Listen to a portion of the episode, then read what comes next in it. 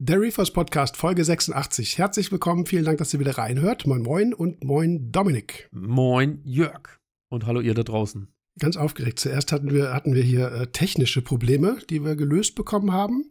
Wir hatten nämlich äh, äh kleine Story vielleicht, also wir könnten da, konnten da nicht wirklich was für. Wir hatten so eine äh, Übersteuerung, letz, letzte Folge in Dominiks Tonspur und jetzt haben wir rausgekriegt, woran es lag. Ähm, ja. Liegt manchmal so ein bisschen im Detail, aber hoffentlich ist das jetzt geklärt. Äh, so, Dominik hat eben schon gesagt, geht ja gut los heute. Psst, aber. Psst. Ja, ja, ja. Aber, jetzt aber, jetzt aber. Aber wir müssen es. Ja, nee, pass auf. Nee, nee, wir müssen das noch machen. Wir müssen das mit der Werbung noch machen. Ist ja, Ach so, ja, ja, okay. Dieser Podcast, dieser Podcast könnte unter Umständen Werbung enthalten. Bing. Ja. Bing. Genau. gut, so, jetzt können wir frei reden. Pass auf. Also, auch ihr da draußen. Ich bin ein bisschen aufgeregt, weil zum Titel der Folge kommen wir gleich, wobei den habt ihr ja schon gelesen, aber ist egal. Ich hab, bin ein bisschen eskaliert heute zu dem Thema und habe Dominik auch einen äh, Excel-File geschickt, besser gesagt einen Numbers-File. Wir arbeiten mit Max. Den kannst du jetzt mal, den darfst du mal aufmachen. Okay. Das File. Den, den, das File. Der File, das File. Weil Dominik weiß davon noch gar nichts. Liegt in der Dropbox. Ich, ich mach's gerade auf. Numbers ähm, fährt gerade hoch. Mach mal auf. Ja, Mach ja. Mal auf. Okay. Genau. Pass auf. Ich also, Numbers gerade neu installieren müssen, warte, eben fortfahren und so, so Tabelle erstellen. Nein, nein, nein. Ja, pass auf, ich erzähle mal weiter. Also, Excel hat erstmal was mit Zahlen zu tun, das heißt, es geht heute auch um Zahlen. Der erste Ach, Punkt ist nämlich genau der, dass ich Schiss habe, dass, äh, dass es für euch draußen ein bisschen tricky wird, aber ich hoffe, dass ich das irgendwie hinkriege. Also, pass auf. Okay. Pass auf, ihr da draußen. Okay. Es geht um Folgendes heute. Dominik What? hatte vorgeschlagen, wir machen eine Folge so über, ja, ja, ja, ja, guck, jetzt eskaliere hier auch nicht. Guck ja. dir das in Ruhe an. Ja, ja, okay. Sonst schalten eh gleich alle raus. Nee, pass auf. Also, Dominik hatte vorgeschlagen, wir machen eine Folge über Verhältnismäßigkeit. So, das, darunter könnt ihr euch jetzt nichts vorstellen, tatsächlich. Ich muss auch mal überlegen, was ich für einen Titel wähle. Es geht um die Fragen, insbesondere eigentlich Beckenstart, ne, könnte man sagen. Umfasst eigentlich hauptsächlich den Beckenstart und vielleicht auch Einsteiger. Jo. In welchem Rahmen muss ich wann und was machen? Diese klassische Frage, die ich habe vor ein paar Tagen nämlich eine E-Mail bekommen von jemandem, ähm, ich habe die auch noch tatsächlich nicht beantwortet, weil ich das tatsächlich Hier verbinden will mit dem Podcast, also. wo, die, wo die Frage war, ich bin Einsteiger, erstes Becken, wie viele Korallen muss ich in welcher Zeit einsetzen, wie groß müssen die sein, welche? Ne? So diese ganz klassische Frage, wo wir bis jetzt eigentlich wirklich auch noch selber keine Antwort gefunden haben. Also weder du noch ich. Ich finde das schwierig. Ich auch. So, und dann haben wir das erweitert das war so ein Thema, was mir auch so einfällt, Verhältnismäßigkeit gerade im Beckenstart im Bereich Filterung, weil ich ja schon mal angesprochen habe, dass ich das so ein bisschen krass finde, wenn man eben halt äh, eigentlich komplett irgendwie startet, man hat nichts an Nährstoffen drin, Epo Reef nenne ich ja immer vom Norbert, das ist jetzt keine Werbung, sondern das ist so das Standardbeispiel, kein Nitrat, kein Phosphat und wir hauen da gleich neben dem Abschirmer auch einen Fließfilter dran und hauen noch einen UV dran und bringen gleich alles um, sozusagen. Ne? Ist, steht das in Verhältnis zu dem, was wir eigentlich wollen im Rahmen der Beckenentwicklung, dass alles schön in Schwung kommt. Ne? So, darüber wollen wir auch sprechen. Und noch einen dritten Punkt, Thema Fische können wir noch drüber reden. Also in welchem Verhältnis sollten Fische zu Korallen stehen? Blablabla, Verhältnismäßigkeit. Kann man so mal ne, in den Raum werfen. So, bist du jetzt erschlagen von meinen Zahlen, ne? Nö, gar nicht. Hm. Ich, jetzt habe ich Komm, raffst du die denn? Raffst nö. du die Tabelle? Nö, nö, aber ich, hab, nee. ich musste ja erstmal checken okay. Es geht ja nach rechts noch und äh, ich habe hier nur so ein 13 Zoll, also ich habe nicht auf alles auf einen Blick, aber so. musste dann noch so ein bisschen rumscrollen und dachte so, Alter, was hat er denn da noch mit aufgenommen und so. Ja, ist schon, äh, ich bin gespannt. Also ich habe jetzt auch noch nicht so lass mich jetzt von dir ein bisschen überraschen hier. Ich, wir, wir dialogen gleich. Ich will jetzt nicht äh, hier einen kompletten Monolog machen, aber ein bisschen erklären muss ich dir. Also Hintergrund war der. Heute Nachmittag zu dem Thema, weil das relativ spontan kam, heute Morgen in der Firma warst du kurz da, haben wir das so ein bisschen abgekaspert, dachte ich, irgendwie muss man das doch ausrechnen können. Irgendwo muss es doch, ich bin ja überhaupt kein Zahl von so von so, ja, so Modellrechnungen, so von wegen, ne, nehmt 10% Lebendgestein pro irgendwas, ne?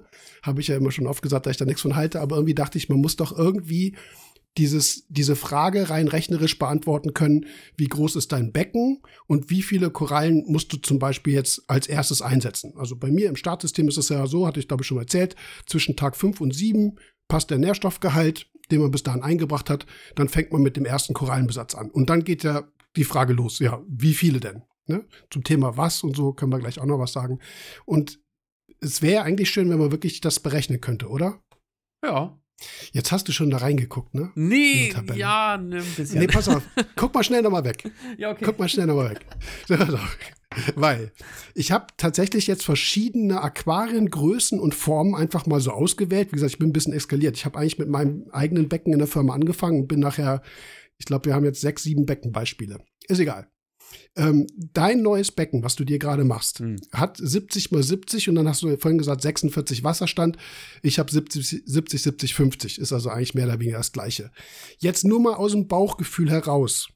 Du gehst jetzt Korallen einkaufen mhm. und kaufst jetzt keine großen Stöcke, die man ja sowieso kaum kriegt. Das heißt, ich sage jetzt mal Australien, Wildfang, Acropora ist jetzt auch irgendwie erstmal raus.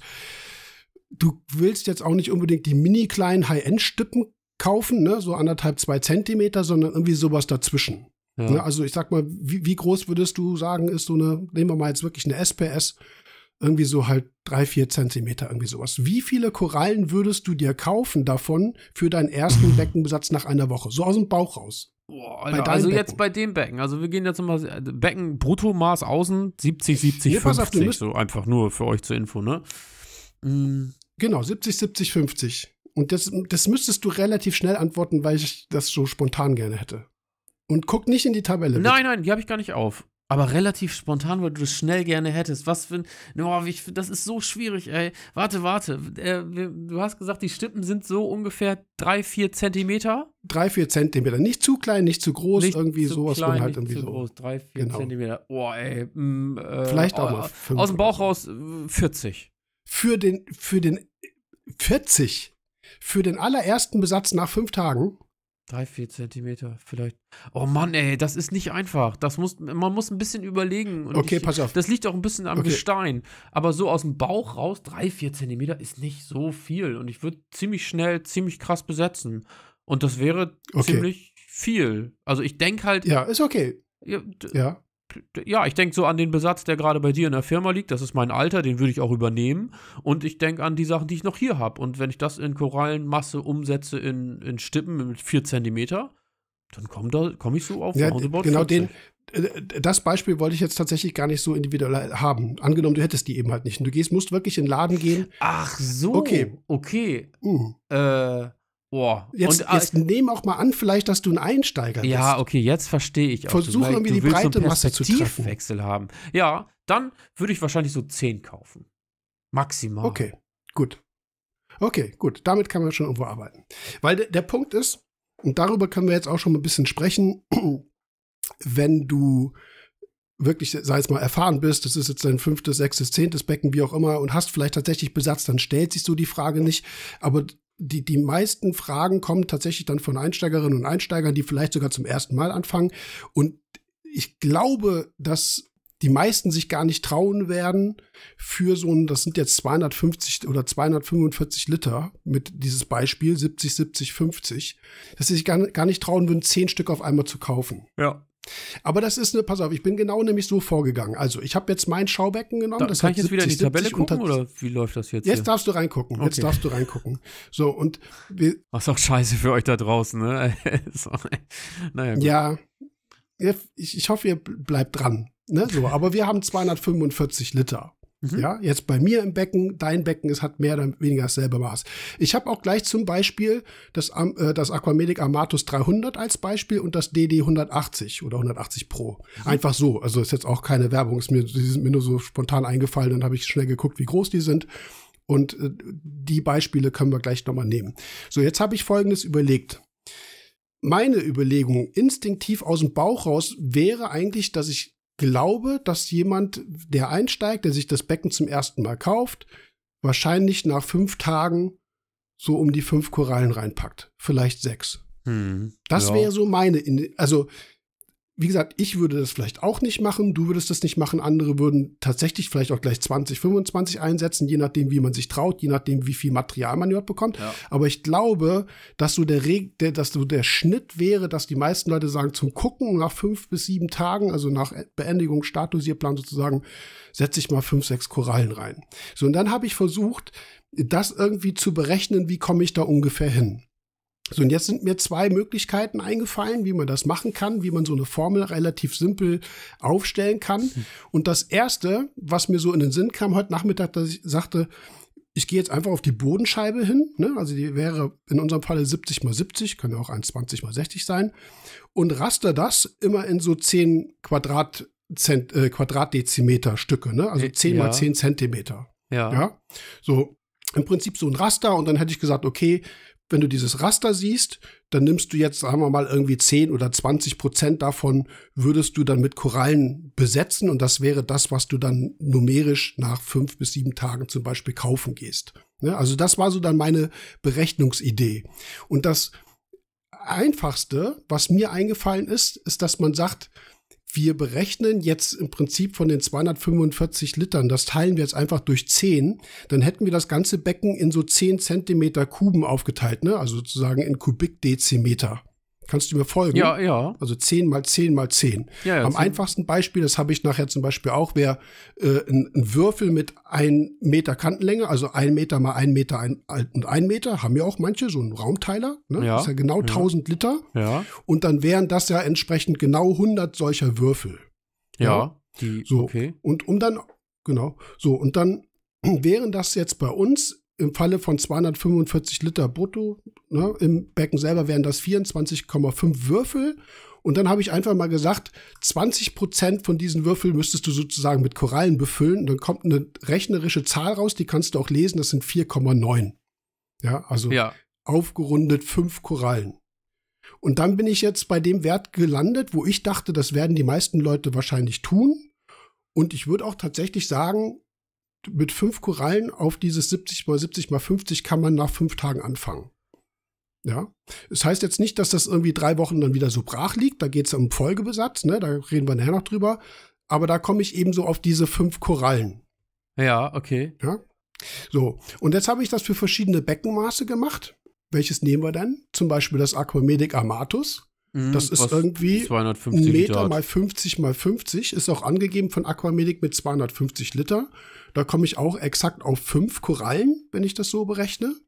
Wenn ich das DD 180 nehme, dann habe ich 1,80, 60, 50, also 1,80 lang, 60 tief, 50 ist Wasserstand.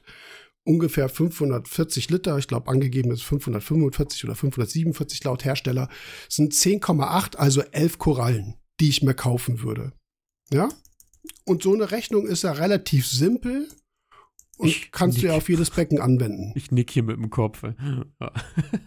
Man teilt das, das Bruttovolumen vom Hauptbecken, Technikbecken natürlich nicht. Ne, man nimmt das Bruttovolumen vom Hauptbecken, zum Beispiel, keine Ahnung, äh, hier beim Aquavedic Amatus 250 Liter, teilt das durch 10 und dann multipliziert man mit mal 0,2 um die 20 Prozent davon. Ne? Also sozusagen, ja. Und dann kommt man auf fünf Korallen. So könnte man das berechnen. So, ja. Es wäre jetzt Ne? So, und jetzt habe ich zum Beispiel noch hier so Individualbecken. Ja, genau, die hast du noch. Drei ein, Stück 1200 Liter Becken, ganz rechts, 2 Meter mal 1 Meter mal 60.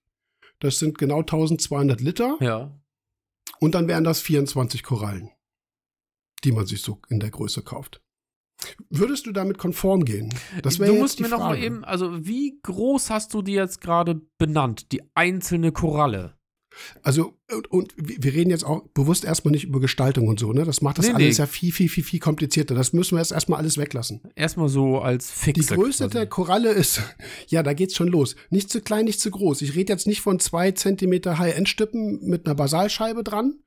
Gut, da darf eine dabei sein. Äh, ich rede jetzt aber auch nicht von einer, unbedingt vom, vom Bali-Import. Äh, die kriegt man zwar mhm. auch gut zu kaufen, irgendwie sowas dazwischen. Von mir aus nimm auch eben halt einfach Bali-Import, ne? Aquakulturkoralle. Irgendwie so eine halbe, so eine Kinderfaust groß maximal. Ja, ja, okay, alles klar. Dann sind wir nämlich da. Ja, dann, dann sieht das schon alles wieder ganz anders aus. Ja. Nehmen wir, kannst du mal, pass mal auf. Eine Milka mit drei, vier Köpfen, irgendwie sowas. Eine Milka ja? mit drei, vier Wuchs. Also, ja, ist doch die Frage, wächst sie jetzt kompakt oder aber Ja, genau, aber nimm mal, nimm mal so eine klassische Koralle, die wir alle im Kopf haben. Nimm wir eine, ähm, eine Acanthostrea zum Beispiel als LPS, nur um die Größe mal darzustellen. Was meinst du, wie viele Polypen wären das dann so? Wo du sagen würdest, alles ja, klar. Weiß nicht, dann sind das irgendwie drei, vier Polypen, das Ding hat zweimal zwei Zentimeter oder irgendwie sowas. Ah, okay. Also das wäre jetzt schon wieder was Kleines. Das aber ist schon sehr klein, ja.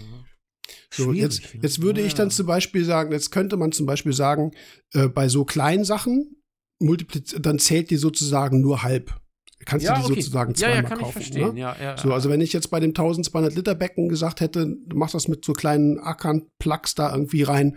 Plugs würde ich mal sagen, so, ne, also die kennt ja nun auch jeder, die in die Reflex passen, die würden doppelt zählen. So, da würdest man hier stehen 24, könntest du 48 von reinsetzen. Ja. So okay. Pi mal Daumen müssten wir uns ja irgendwie einigen. Mir geht es nur darum, dass wir halt, wie gesagt, hier im Podcast irgendeine Rechenmöglichkeit hinkriegen, wo, wo jeder irgendwie mit happy, happy wäre. Ja.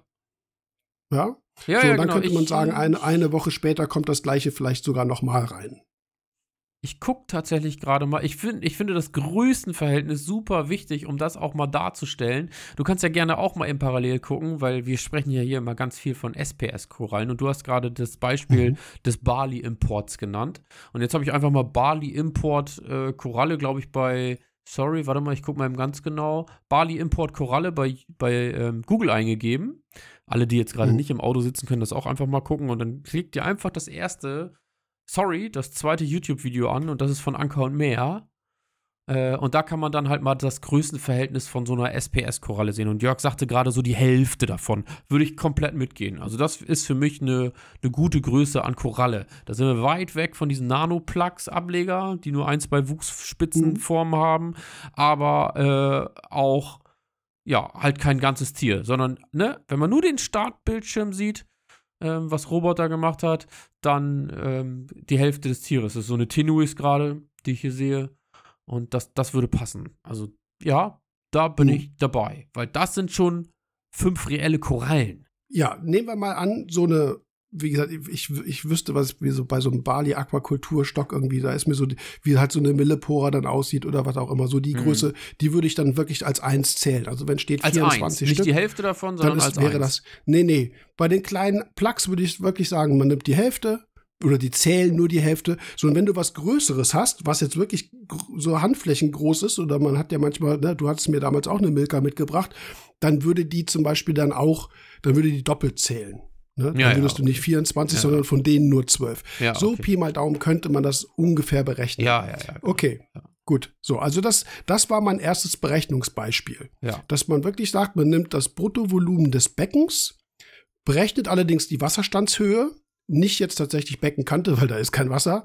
Man rechnet also wirklich nur mit der Wasserstandshöhe, dass man natürlich nicht, man kann es genau nehmen im Innenmaß rechnen, dann hätte ich jetzt, äh, keine Ahnung, 69,2 Zentimeter, was ist ja völliger Quatsch. Wir rechnen 70 mal 70 plus Wasserstandhöhe. So, und das teilt man, wie gesagt, durch 10 und das Ganze mal 0,2, also 20 Prozent davon, das wären dann umgerechnet 4,9 aufgerundet 5 Korallen. Ich habe dann noch die Regel gemacht, wenn da steht 4,5, runden wir auf, wenn da steht 4,4, runden wir ab. Also einmal 5 Korallen. ja, Klassiker, Korallen. ja, okay. So, genau. So, jetzt sind aber ein paar interessante Sachen. So. Äh, ich weiß nicht, ob wir vielleicht machen wir noch so, können wir zu der Folge so ein äh, YouTube, so ein Review-Video machen und die, die, meine Berechnung hier auch zeigen. Ja.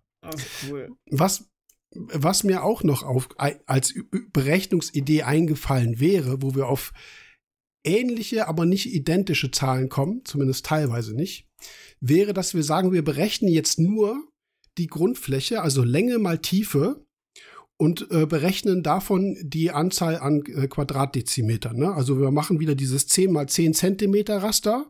Ja, also die Berechnung wäre dann einfach im Prinzip Länge mal ähm, mal Breite, musste man durch 10 teilen, ne? also bei 70, 70 wären es dann 7 mal 7. Und dann habe ich mal gesagt, von diesen, von diesen Quadratdezimetern besetzen wir als allererstes 10 Prozent, also multiplizieren das mit 0,1. So, und dann kommt nämlich witzigerweise bei 70 mal 70 dasselbe raus, nämlich auch 4,9 Korallen. Ja. Und auch beim Amatus sind es auch exakt fünf Korallen. Das passt mit der Beckenhöhe nämlich ganz genauso. Ja, beim stimmt. DD 180 wären es auch exakt 10,8. Das ist dann derselbe Wert. Also 20 Prozent vom Volumen an, äh, an den äh, Kubikdezimetern ist in den Fall, in den Fällen jetzt dasselbe wie 10 Prozent Quadratdezimeter. Aber witzigerweise bei diesem 1 Meter Kantenlänge Becken hätte ich bei der Berechnung jetzt nur 10 Korallen statt 20. Das habe ich, glaube ich, eben gar nicht gesagt. Also bei diesem 1 Meter, ne, also kompletter 1 Meter Würfel, würden wir äh, 20 Prozent von diesem Kubikdezimetern, das wären dann 20 Korallen. Es wären jetzt aber nur 10.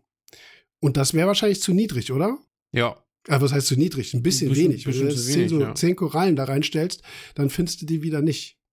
Also, es, man kann verschiedene Berechnungsgrundlagen nehmen, bezogen aufs Volumen oder bezogen auf die Flächen und so weiter. Ich habe da noch ein paar mehr Beispiele, aber das killt jetzt hier wahrscheinlich alles. Das lassen wir mal raus.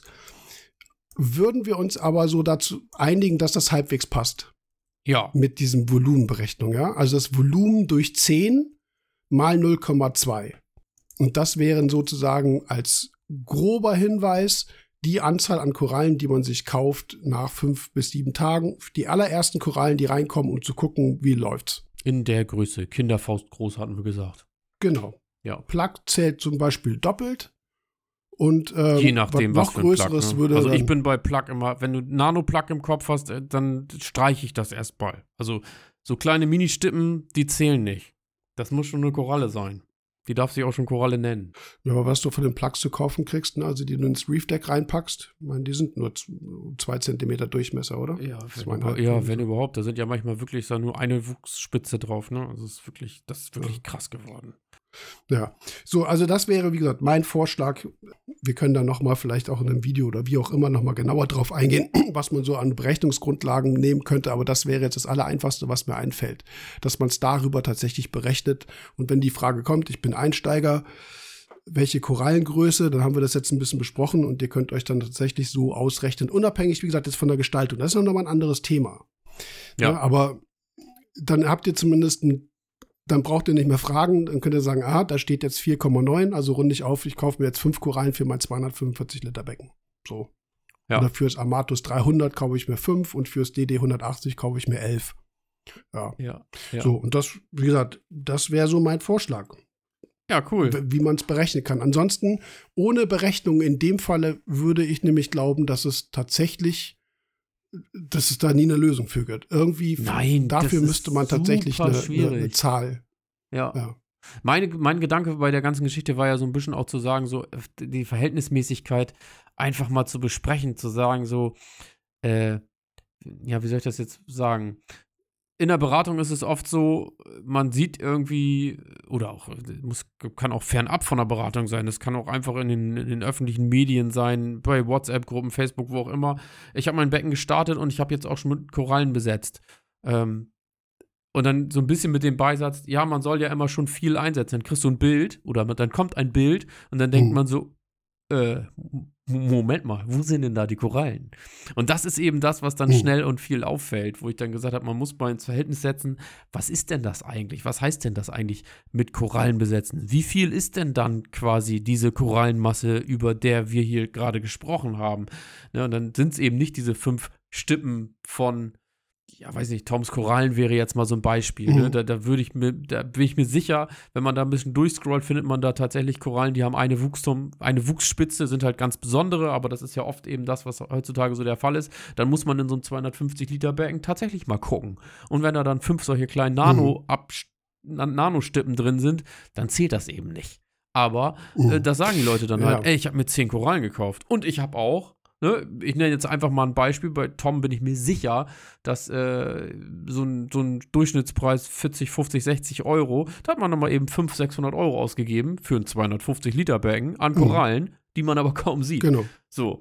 Äh, und dann sagen die Leute aber immer noch, ey, Alter, ich habe da doch schon 10 Korallen drin. Ja, nee. Mhm. Es geht so ein bisschen mehr um das, wie gerade angesprochene Volumen und die Masse an sich, als, ähm, ja, genau. Mhm. Was bezahlt ja, also, man heutzutage gesagt, ich, eigentlich äh, im Verhältnis an Koralle, ne? Ja. ja. Also ich, ich weiß nicht, was, also nehmen wir jetzt mal Tom wirklich als, als Beispiel. ohne das irgendwie zu werten. Ja, nee, das ist überhaupt keine Wertung. Aber, aber äh, ich würde mal sagen, die Durchschnittskoralle bei Tom, die ja auch echt super gezüchtet sind, mit Basalscheibe, die sind fit, die sind ausgefärbt, alles gut. Polypenbildfarbe passt. Aber da würde ich sagen, da, die rechne mal, da rechne mal bitte, die rechne mal nur halb. Ne? Also wenn jetzt hier steht, kauft ihr bitte fünf Korallen, Maximal, dann kauft ihr davon zehn. Ja, ja. Ne? So, also, also, wir müssen ja. irgendwie so ein bisschen entscheidungsfreudiger jetzt irgendwie, sage ich mal, sein. Also nicht nur wir beide, sondern jetzt generell mal alle. Irgendwie muss man das halt irgendwie, ja, ist halt schwierig festzulegen, aber wirklich so kleine Stippen äh, rechnet die dann nur halb. So. Und wenn das wirklich groß ist, dann, dann nimmst, nimmst doppelt, ne? Also dann, dann ist das schon okay, so Pi mal Daumen.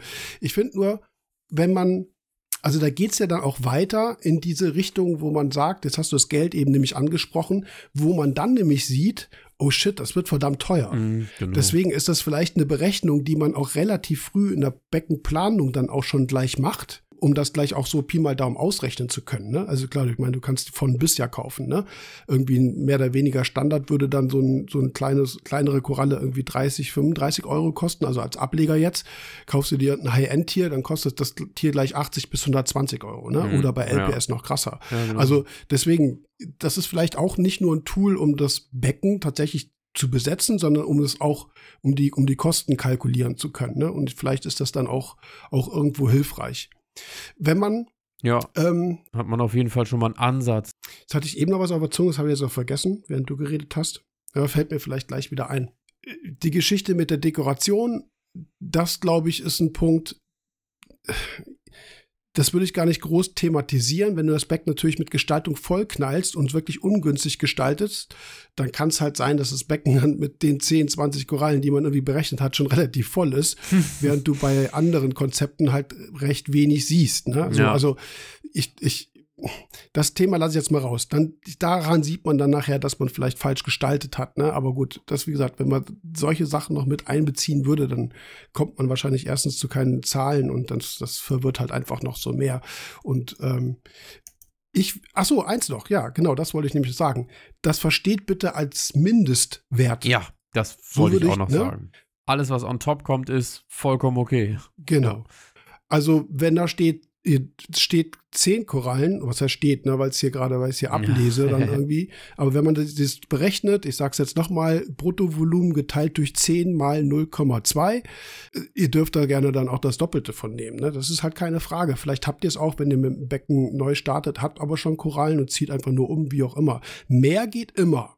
Ne? Nur halt das wäre das aller Mindeste, was ich sagen würde, was man nach fünf bis sieben Tagen einsetzt. Und dann geht's ja auch weiter.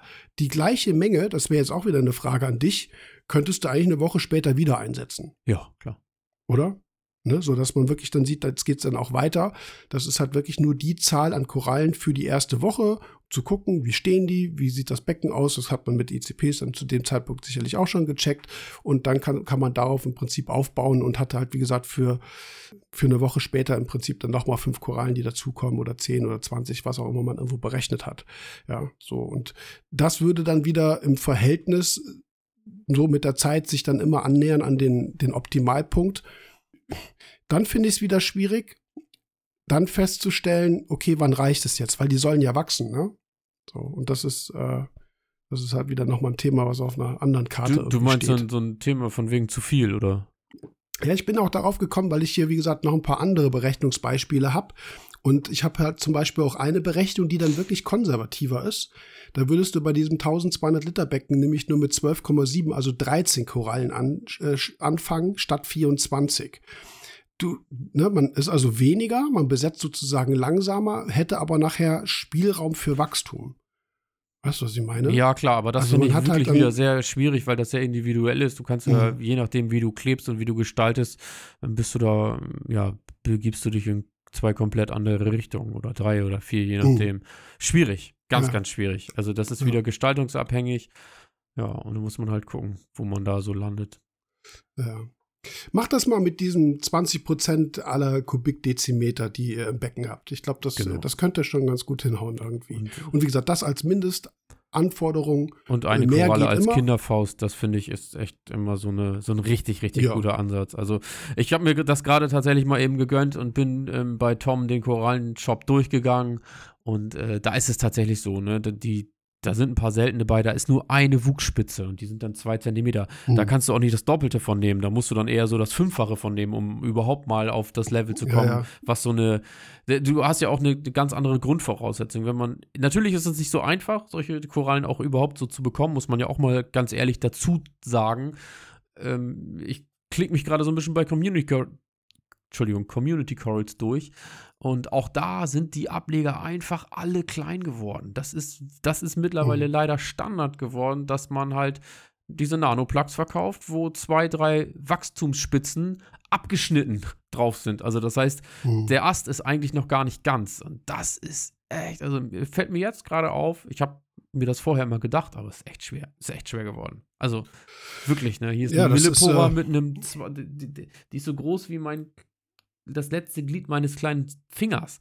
Das ist nicht mhm. viel. Und da müssen wir dann wirklich davon sprechen, wenn wir so eine Bali-Importkoralle sehen, da sind mal eben 30, 40 Spitzen dran. Ne? Das, ist, äh, ja. das ist ein ganz anderes Verhältnis. Also, ja, klickt euch da gerne durch, guckt euch das mal an. Und äh, wenn ihr das dann in, mit einer Kinderfaust ins Verhältnis setzt, dann äh, werdet ihr merken, okay, da, da braucht man halt ein bisschen was. Ne? Genau. Hm.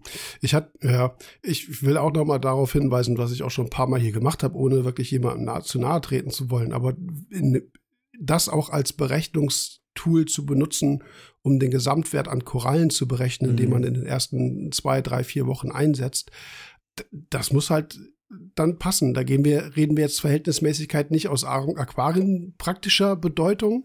Wie entwickelt sich das Becken, sondern könnt ihr euch das wirklich dann auch leisten. Ne? Ja, so, genau. Wenn ich Welche 1000 Liter ja, Becken, genau.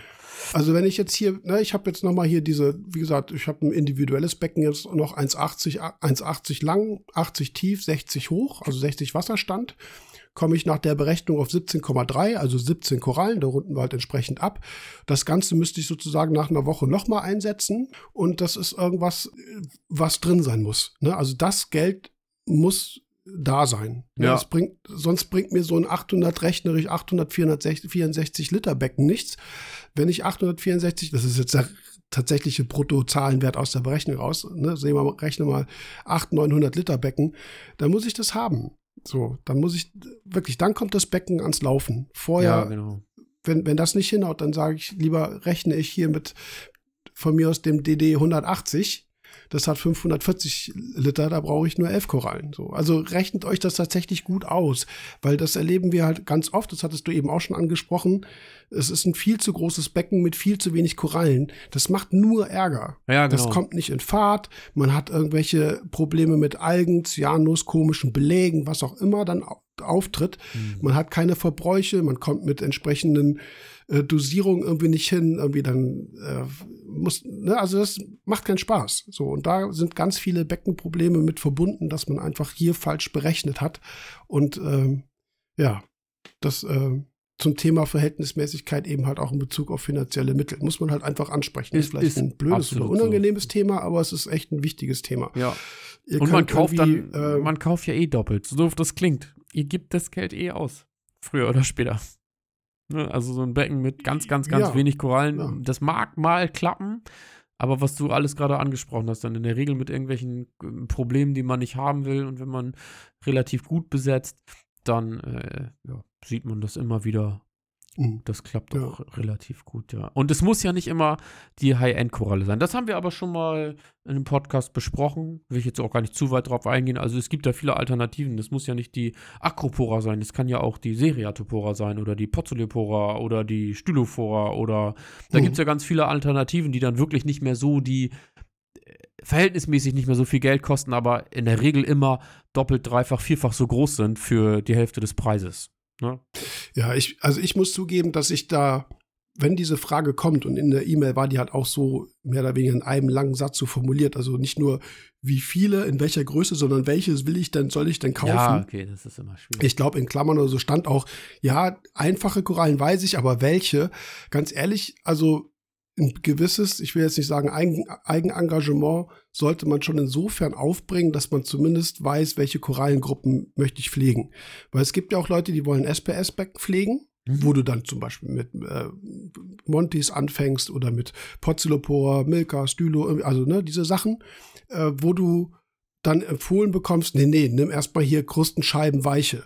Sorry, dann hast du ein Krustenweiche äh, und, und Scheiben und weiche Becken. Ja, ja. Und zwar auf Ewigkeiten. Wenn ja. du dir dann noch Xilien reinpasst oder Füllhorn, also Briareum oder irgendwie sowas, dann äh, ist das dein Becken. Da brauchst du irgendwie nach einem halben Jahr auch nicht ankommen und äh, mit einer SPS, weil das Becken ist dann besatztechnisch auf der falschen Spur. Ja? Es gibt halt viele Probleme, die dann einfach nicht mehr gut zu lösen sind, weil einfach die Korallen sich um ihre, ihre, Umgebung sozusagen bestimmen, chemische Kampfstoffe abgeben und wirklich das Ansiedeln zum Beispiel von SPS verhindern wollen. Und dann steht man blöd da. Also wenn ihr ein SPS-Becken wollt, dann kauft SPS. Wenn ihr ein LPS-Becken kauft, dann wollt, dann kauft LPS und so weiter. Das müsstet ihr tatsächlich irgendwie ein bisschen selber entscheiden. Ja. Und dann kann der Handel sicherlich auch beraten und sagt, okay, du, dann, dann kauft ihr jetzt nicht hier gleich irgendwie eine, eine Millipora spatulata tenuis als Acropora, sondern irgendwas einfacheres. Ne? Ja. So, das ist ja. überhaupt nicht verboten. Jetzt hatte Claude zum Beispiel im, im letzten äh, Vlog, glaube ich, das war auch so ein Q&A irgendwie, da ging es auch darum, dass er sagte, setzt euch keine Montys ins, äh, ins Haupt, ins Becken rein, ne? Äh, das hatte dann noch so ein bisschen erklärt. Ist aber ein richtiger Tipp, weil alle krustenförmigen Montis kriegst du aus dem Riff nicht mehr raus. Nein, sag ich auch Da kannst du wieder, abkratzen, ja. wie du willst. Ne? Also ja, davon ja. ist, genau, da ist jetzt natürlich eine Digitate, eine Samentosa oder sowas, ne? also in Richtung Forest Fire, solche, die astförmig wachsenden, die sind davon ausgenommen selbst bei den Schalenartigen, die ich bei mir im Becken habe, siehst du, wie die so hinten rum überall hinkrauchen. Ja, ne? also wie, wie schmilzender Kerzenwachs gehen die ja, übers ja. Riff und du kriegst es nicht wieder ab. Nee, genau. Ja, okay. Aber da ging es halt darum, dass, äh, dass Claude dann sagte, natürlich dürft ihr die pflegen, aber setzt die dann einfach auf den Boden und packt die halt Tipp, halt nicht in die, in die Steine. Ja, wenn ihr die im Riff haben ja, wollt ja, und das genau, invasiv genau. sein sollt, es gibt ja auch den einen oder anderen, die ich auch schon angesprochen habe, gesagt habe, so ich sag, äh, bist du dir sicher, dass du die da hinkleben willst? Ja, ja, ich weiß, mir ist das bewusst und äh, der Kampf gegen die Akros wird kommen, aber dann ist das so, ja, ja pff, aber genau. Das ja, ist halt immer der Tipp am Monty Akros, ne? Äh, ja, also wie gesagt, guckt mit dem Besatz so ein bisschen tatsächlich, was euch gefällt. Es ist, wenn euch Weichkorallen gefallen, überhaupt gar kein Thema. Gar kein Ding. Weichkorallenbecken, ja. ne? Das ist überhaupt gar kein Thema. Es gibt alle Möglichkeiten, die, äh, die wir im Besatz umsetzen können. Das müsst ihr dann halt nur so ein bisschen entscheiden. Ich wäre halt nur, wie gesagt, vorsichtig, wenn ihr an, äh, an Handel geratet und äh, da kommt dann halt die Aussage, ja, ich hätte gern SPS. Und nee, nee, da kann man nicht mit anfangen, was ich so auch nicht unterschreiben würde. Da geht es eher darum, wie bilde ich jemanden aus, dass es kann. Aber ähm, ja. und dann kommt halt eine, wir fangen mit einer Lederkoralle. Ich finde, eine Lederkoralle ist die eine der ungünstigsten Korallen, die man pflegen kann. Mhm. Einfach weil die riesig werden. Die wirken, die wirken nachher auch nur in großen Becken. Die kann man beschneiden, ja, ja keine Frage. Genau. Sie sehen dann aus wie einmal, ne, wie, wie zerhackt irgendwie. Also ich bin überhaupt gar, also mir gefallen Lederkorallen, aber manchmal sehe ich Lederkorallen in Nanobecken. Ich denke so, ja, und was machst du da mit dem Viech in einem Jahr? Dann hast du äh, komplett Lederkoralle nur in dem Nano. Also überlegt euch das mit dem Besatz, wie gesagt. Ja. Absolut. So. Das war jetzt, wie gesagt, diese Verhältnismäßigkeitsrechnerei. Ich hm. hoffe, ihr könnt damit was anfangen. Können wir auch ein bisschen drüber diskutieren, wenn ihr da Vorschläge oder Gegenvorschläge habt. Was ist mit Fischen jetzt? Was denn jetzt mit Fischen? Ja, mhm. ich bin ja, ich neige immer mehr dazu, ein fischloses Becken zu betreiben. Ganz fischloses? Nee, nee, ganz fischlos werde ich wahrscheinlich nicht drum rumkommen, aber ich finde tatsächlich diese Philosophie dahinter immer, immer angenehmer. Also, ja, kann man das dicke Fass nochmal aufmachen, wird ja überall diskutiert und Fische, ja, nein, jein, haben wir ja auch schon viel gemacht, schon drüber diskutiert und mein jetziges Becken wird kleiner, und äh, die, Fischwahl, mhm. die Fischauswahl oder sagen wir es mal so, die Beschaffungsmöglichkeiten sind deutlich geringer. Und äh, ja, die Verhältnismäßigkeit zum Fisch ist, glaube ich, in größeren Becken, also ich nenne es mal so, die Masse an Fisch zum Wasser oder zu den Korallen ist eine andere als in kleinen Becken. Weil ich sag mal, du hast ein Becken mit, nehmen wir mal diese magischen, ich nenne das jetzt einfach so, 500 Liter, da schwimmt dann Dock rum hast du halt, mhm. keine Ahnung, ich weiß nicht, was wiegt so ein Dog, ey, ist so echt schwierig, keine Ahnung, 80 Gramm Fisch, so mhm. als Beispiel, auf mhm. äh, 500 Liter, halten wir das jetzt mal so fest. Ähm, was wiegt denn eine Trimmergrundel? ein halbes Gramm? Dann brauche ich 160 mhm. Trimmergrundeln, bis ich äh, ein Dock, also auf 250 Liter hochgerechnet, skaliert als Masse, das passt ja irgendwie nicht so recht. Weißt du, was uh, ich meine? Ja, ja, ja. So, ähm, und von ich der glaub, Ausscheidung her wird es ungefähr nicht. das gleiche sein, aber mhm. das kannst du ja so nicht vergleichen. Also da liegt es auch wieder so ein bisschen am Fisch und an der, ähm, also viele kleine machen, ne, hatten wir ja auch schon mal gesagt, gerade so, wo und wie die Lebensart und Form ist, bringen dann doch irgendwie mehr, als wenn der eine große Fisch irgendwo in der Ecke kackt. So sage ich das jetzt mal ganz trocken, weil sie halt mhm. die Nährstoffe ja dahin transportieren oder da ausscheiden, wo sie auch gebraucht werden. Äh, von daher finde ich das Fischthema nochmal wieder anders und spannender. Ja. Hast also du da auch eine Formel? Ist da noch eine weitere Datei in dem Ort? Nee, nee, nee, nee, nee, nee, nee, nee, so, so weit bin ich jetzt nicht. Nee, ich weiß auch, ich glaube auch nicht, dass man das, also, äh, wenn man jetzt ähm, Mathematiker wäre, ich, ja. Äh, und man hätte da auch wirklich ein logisches Verständnis für, auch mit Zahlen umzugehen und mit Variablen und irgendwie solchen. Ja, man kann da schon viele verschiedene Dinge mit einrechnen, aber ja, das wäre jetzt, das ist irgendwie, das ist unrealistisch. Also beim Fisch bin ich ja tatsächlich so ein bisschen, bisschen auf der Richtung, gut, Futter, Futtereintrag, Nährstoffeintrag, Austrag, je nachdem, was so kommt. Da geht ja noch ein bisschen was. Äh, kleine Fische wollen, brauchen vielleicht, ich sag mal, dementsprechend sogar mehr Futter oder bleibt vielleicht unter Umständen ein bisschen mehr über.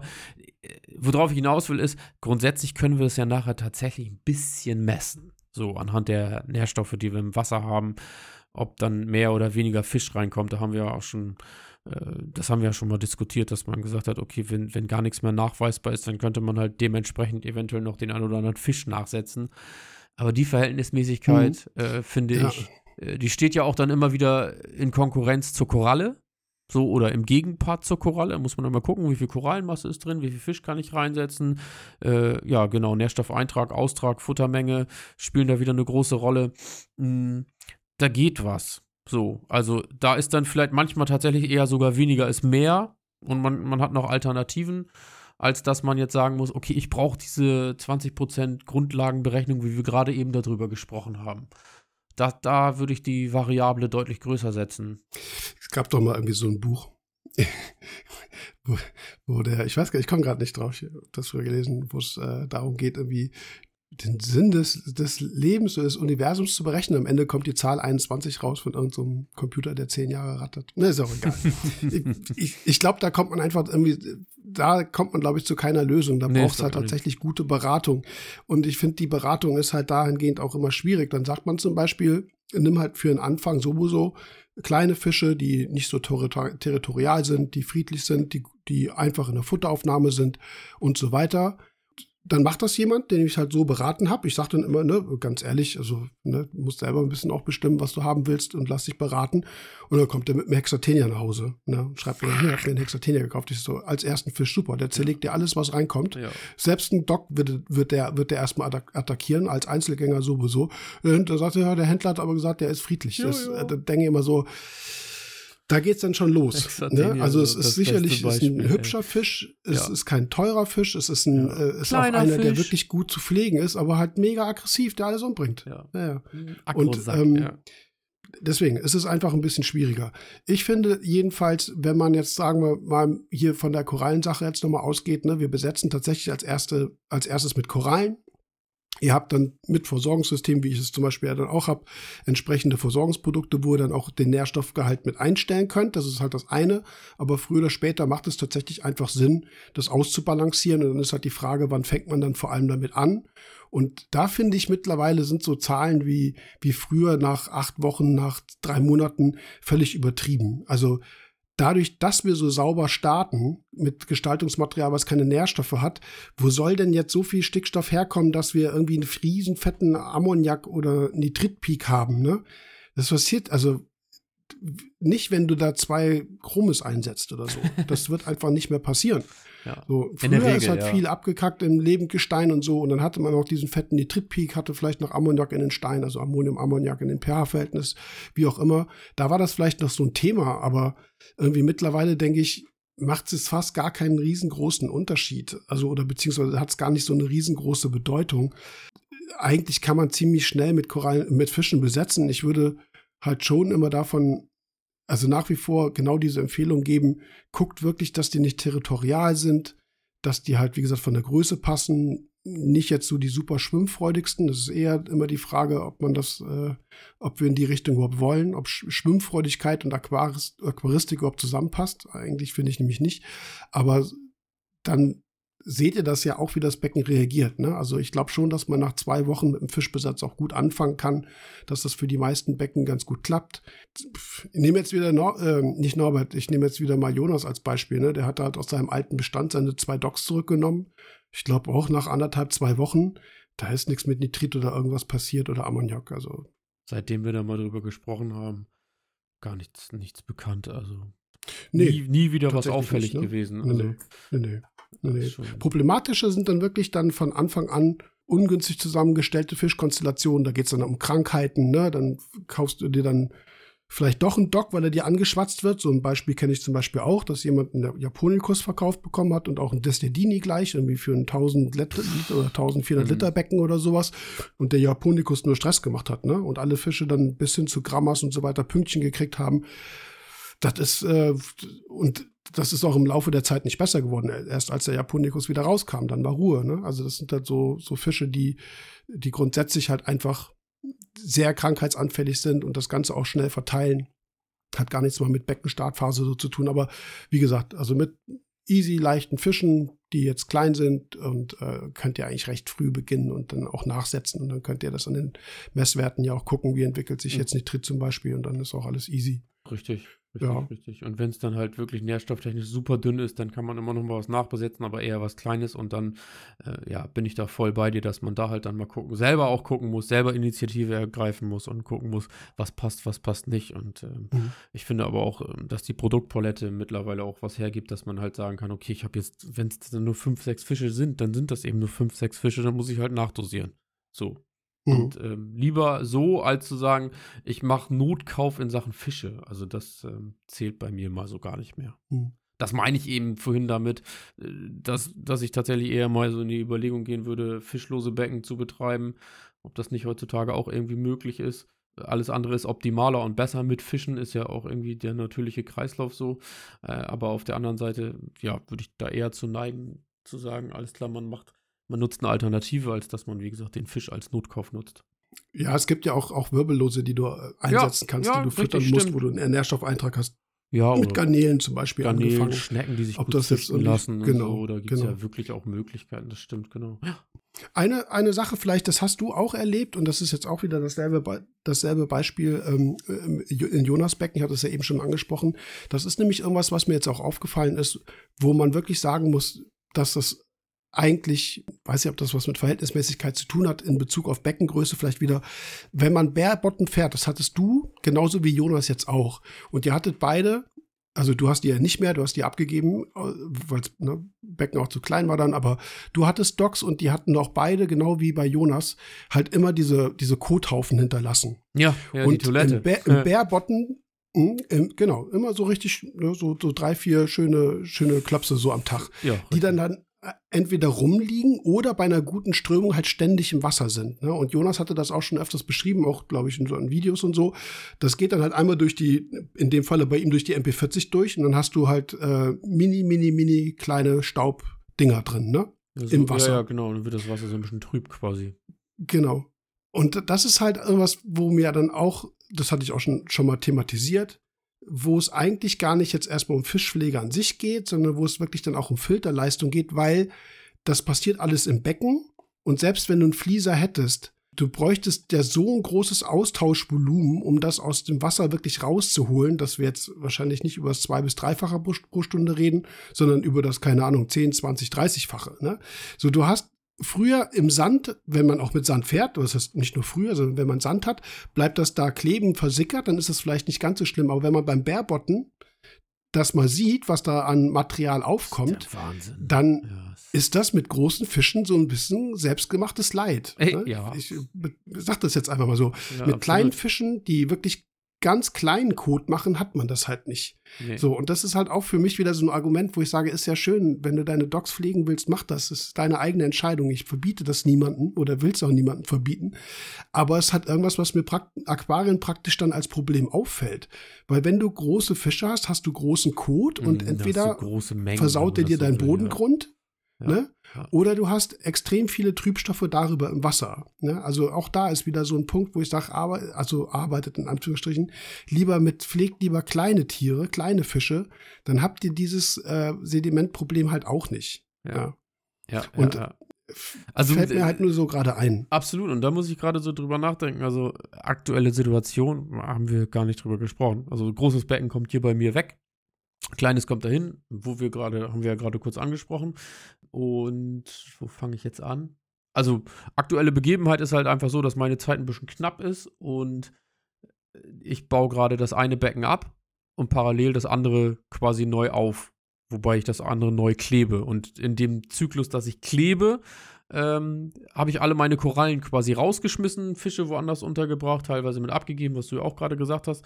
Und jetzt ist es so, dass mein Becken hier eigentlich steht. Da sind noch Korallen drin, weil ich das Ablegerbecken noch habe. Und Wirbellose. Das heißt, ich habe da, keine Ahnung, 300, 400 Schnecken drin. Gefühlt. Vielleicht sind es nur 200, aber es ist eine ganze mhm. Menge. Und auch da kommt ganz schön Sediment zusammen. Also, das finde ich schon, schon erstaunlich ja. von den Tieren, die ich vorher nicht mal gesehen habe also ich wusste, ich habe Schnecken, aber ich wusste mhm. nicht, dass es so viele sind. So, und ähm, ja, was ich damit sagen will, ist halt, dass große Tiere machen es halt schnell sichtbar, kleine Tiere nicht so, ist es aber da. Ja, und hängt dann auch mit der Masse zusammen. Ne? Richtig, also, genau. So ja, natürlich. Ne? Hast, ne? Da sind wir genau. wieder ein bisschen bei der Verhältnismäßigkeit, was sich über die Zeit und die Jahre quasi entwickelt hat. Äh, aber ja, genau. Es ist, es ist da. So, und ähm, dann wird es sichtbar, ne? Also, wie gesagt, jetzt Bare Bottom, weiße Folie drunter. Und jetzt sehe ich halt, dass da halt krass was zusammenkommt, was man vorher einfach gar nicht gesehen hat, ne? Also nicht, dass man mhm. wollte das nicht wahrnehmen, sondern man hat es einfach tatsächlich nicht gesehen. So, weil andere Sachen einfach ähm, Überhand genommen haben, ja. Also diese Baerbotten-Geschichte nochmal, ich meine, das ist irgendwie sicherlich auch irgendwie so eine optische Sache, ob man es mag oder nicht. Also ich mag das sehr und es hat in meinen äh, Augen auch Vorteile. Man darf natürlich jederzeit mit Sand arbeiten. Nur das Schöne ist, beim Baerbotten siehst du wirklich, was an Material anfällt. Also das, was natürlich nachher tatsächlich im Sand so versickert. Und da finde ich, ist das schon manchmal echt schockierend, wenn du das eben halt siehst. Ja, ja und das ja, ist, ja. Äh, wie gesagt, wiederum Vorteil Gut, idealerweise kannst du es, ne, sedimentiert das irgendwo und du kannst es absaugen. Oder du hast es halt im Wasser. So, und ich weiß nicht, wir können an der Stelle eine, gut, eine ganz gute Überleitung, Verhältnismäßigkeit, jetzt insbesondere beim Beckenstart, in Bezug auf die Filterung auch. Weil was ähm, Jonas dann zum Beispiel auch zu mir sagte, ist halt, dass er, oder das hat er auch im Video gesagt, er kriegt halt in sein mehr oder weniger provisorisches Technikbecken, was neben dem Becken steht, kein Flieser rein, aus Platzgründen. Und an sich hat er echt eine gute Beckenstartentwicklung. Koralle alle gesund, Nährstoffe nachweisbar und so weiter, kriegt er alles gut hin. Und meine Argumentation war da ihm gegenüber tatsächlich auch, dass ich dachte, eigentlich finde ich es ganz gut, dass ganz du ohne gut, Flieser ne? startest. weil, ja. und jetzt geht es um eine Diskussion, die ich mit, oder ein Gespräch, was ich wiederum mit Izzy hatte, mit Alex. Mhm. Jetzt muss ich tatsächlich ein bisschen ausholen. Jonas hat ja auch wiederum in Videos auch schon erwähnt, dass er mit zum Beispiel Phosphat Zugaben, dass er da überhaupt nichts von hält. Ne? Dass mhm. es im Prinzip bei ihm immer ausgefallen ist, irgend so ein grisseliges Material hinterlassen hat. Das können halt zum Beispiel Phosphatmetalle, also Metallphosphate sein, wie auch immer. So Eisen oder Mangan fällt halt relativ schnell aus. Aluminium zum Beispiel, wenn man es im Becken hat, fällt mit Phosphat super schnell auch genauso wie Eisen aus. So, das liegt dann darum. Dann ist halt erstmal die Frage, wie viel hast du dosiert? Ne? Also wenn es halt wirklich sichtbar ist, äh, wir reden jetzt hier wirklich vom Mikrogrammbereich, dann muss das schon eine Menge sein. Aber was mir dann auch im Zuge dessen eingefallen ist, weil er sagte immer, bist du dir sicher, dass dasselbe Phosphat ist? Ich so, ja, das, ne, also das, was du als reaktives Phosphat im Wasser misst, ist rein chemisch auch dasselbe wie das, was man als chemischen Wirkstoff, als, keine Ahnung, Natriumhydrogen oder Kaliumdihydrogenphosphat zugibt. Phosphat ist Phosphat. Ne? Also wir reden jetzt nicht von organischem, sondern das, was wir zu Hause messen können. So, aber der einzige Punkt, wo man eine Erklärung findet, weshalb zum Beispiel in einem Becken Phosphat nachweisbar werden kann und in einem anderen Becken eben nicht und das ständig ausfällt und weg ist. Vielleicht wird es abgeschäumt, dann sieht man es gar nicht oder es fällt aus, wie Jonas das beschrieben hat, dass es so als komischer grauer Schli äh, so Grissel rumliegt, wäre, dass man über die Filterung viel zu stark zum Beispiel solche Partikel rausnimmt, die sich mit Phosphat irgendwo anlagern können, ne? wo Phosphat komplexiert werden kann. Und da gibt es verschiedene Strategien, tatsächlich auch biologische. Also es gibt bestimmte, Wirk äh, bestimmte biochemische Substanzen, zum Beispiel Siderophore nennen die sich. Das sind Verbindungen, die von zum Beispiel Bakterien, von Algen oder auch von Pilzen abgegeben werden können. Also sowohl auch nicht nur Wasser, sondern auch terrestrisch. Also ein Baum kann das auch. Die in die Umgebung ausgeschüttet werden, die zum Beispiel Eisen anlagern, tatsächlich komplexieren. Und Dadurch wird verhindert, dass das Eisen weggeschwemmt wird, ausfällt oder sonst was damit passiert. Und diese Siderophore, wenn die sich sozusagen beladen haben mit dem Eisen, können dann wieder aufgenommen und verwertet werden. Das heißt, man hat darüber tatsächlich biochemische Mechanismen im Wasser, tatsächlich auch, wie gesagt, in aquatischen Ökosystemen, wo die Organismen versuchen, Spurenmetalle verfügbar zu halten. Ne? Und um diese Verfügbarkeit geht's. Metallphosphat, was ausgefallen ist, ist eigentlich schlecht verfügbar, könnten allenfalls Bakterien wieder im Bodengrund aufspalten, aber das geht auch nur mit Säurewirkung und so weiter. Und da komme ich, wie gesagt, zum Thema Überfilterung. Und ja. das, was Jonas ja üblicherweise zum Beispiel macht, das ist keine Kritik, ne, aber ich werf's mal so in den Raum, ist ja dann zum Beispiel Abschäumer gleich mit Flieser und UV hängt auch gleich dran. Ne, das heißt, ich bin sowieso noch nie ein großer Freund von Fliesern gewesen. In der Sangoka-Empfehlung A bis Z kann man das auch nachlesen, weil die mir tatsächlich zu stark und vor allem zu unspezifisch arbeiten. Die holen ja alles raus, auch gute Sachen. Ne? Stichwort Zooplankton oder was auch immer. Aber vielleicht auch in so einem wirklichen Bereich, wo man Stoffe im Wasser hat, die jetzt nicht so von der Größe wirklich partikulär ist, dass man sie sieht, die aber auch nicht gelöst sind. So eine Misch, so ein Mischaggregatzustand ist, nennt man kolloidal. Also kolloidale Stoffe würde man vielleicht so als Schleier wahrnehmen. Ne? Hm. So, aber tatsächlich könnte sowas auch rausgenommen werden. Und das sind genau die Substanzen, die zum Beispiel Metall oder die auch Phosphat besser in Lösung halten. Nicht wirklich fest anbinden, sondern nur komplexieren. Das heißt, mit so einer Überfilterung würde man dann genau das erreichen, dass man zum Beispiel Phosphat dosiert, aber es bleibt einfach nicht in Lösung. Ne? Ich persönlich habe das Problem nie groß gehabt, deswegen konnte ich auch nie nachvollziehen, was, was Jonas eigentlich da so berichtet, weil ich aber auch nie so krass gefiltert habe. Ich habe tatsächlich nie mit Fliesern gearbeitet. Mechanische Filterung ist bei mir eigentlich überhaupt nicht existent. Ich arbeite eigentlich nur mit dem Abschäumer. Ne? Ja, so, das heißt, ja, ja. das ist ein Punkt, wo ich glaube, dass man sich gerade beim Beckenstart das Leben auch schwer macht, wenn man so, ich benutze das Wort jetzt tatsächlich bewusst, so aggressiv und stark filtert. Weiß nicht, hast, wie sind so deine Erfahrungen damit? Du hast ja auch keinen Flieser gehabt. Nee, aber ich habe ja mit diesem Wattefilter gearbeitet, weil ich das auch mochte, weil ich immer festgestellt habe, oder auch diese Power-Heads und so ein Kram, das habe ich ja schon alles ganz gerne genutzt, weil einfach dieses klare Wasser, ähm, weil ich da auch ein großer Freund von war. Aber bei diesen Wattefiltern muss man auch halt auch immer sagen, da geht auch eine Menge daneben oder vorbei.